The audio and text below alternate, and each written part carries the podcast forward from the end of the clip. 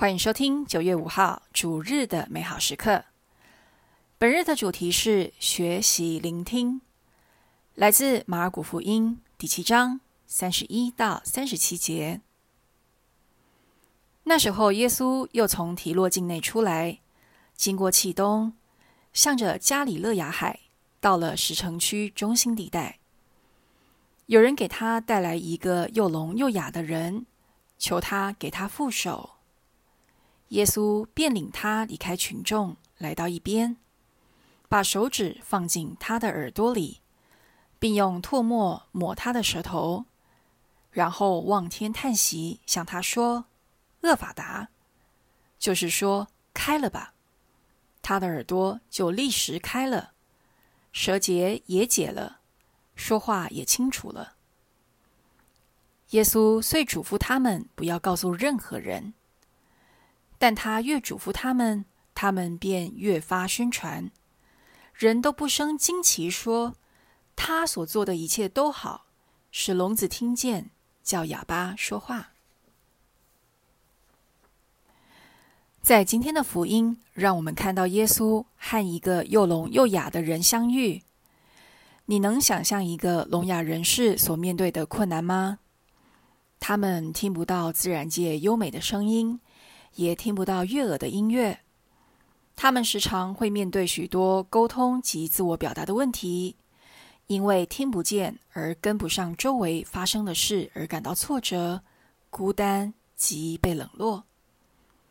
也许我们都不是聋哑人士，但很多时候我们也会面对沟通方面的挫折，因为我们不会聆听对方，更不够认识自己。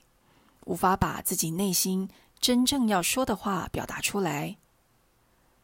这时候，除了可以尝试上一些自我认识或沟通的课程，我们也可以来到耶稣面前学习祈祷。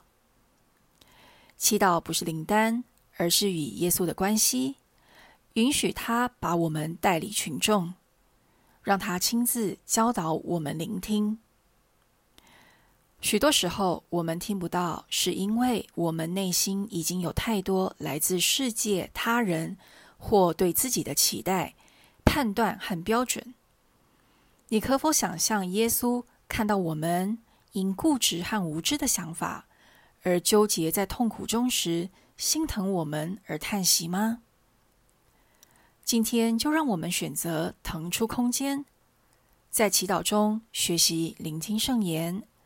聆听耶稣的话，并让那些不来自于他，也不能给予我们生命的话语消去。福音中，耶稣把手指放进那位聋哑人的耳朵里，并用唾沫抹他的舌头，再命令那人的耳朵打开。最后，他能听见，说话也清楚了。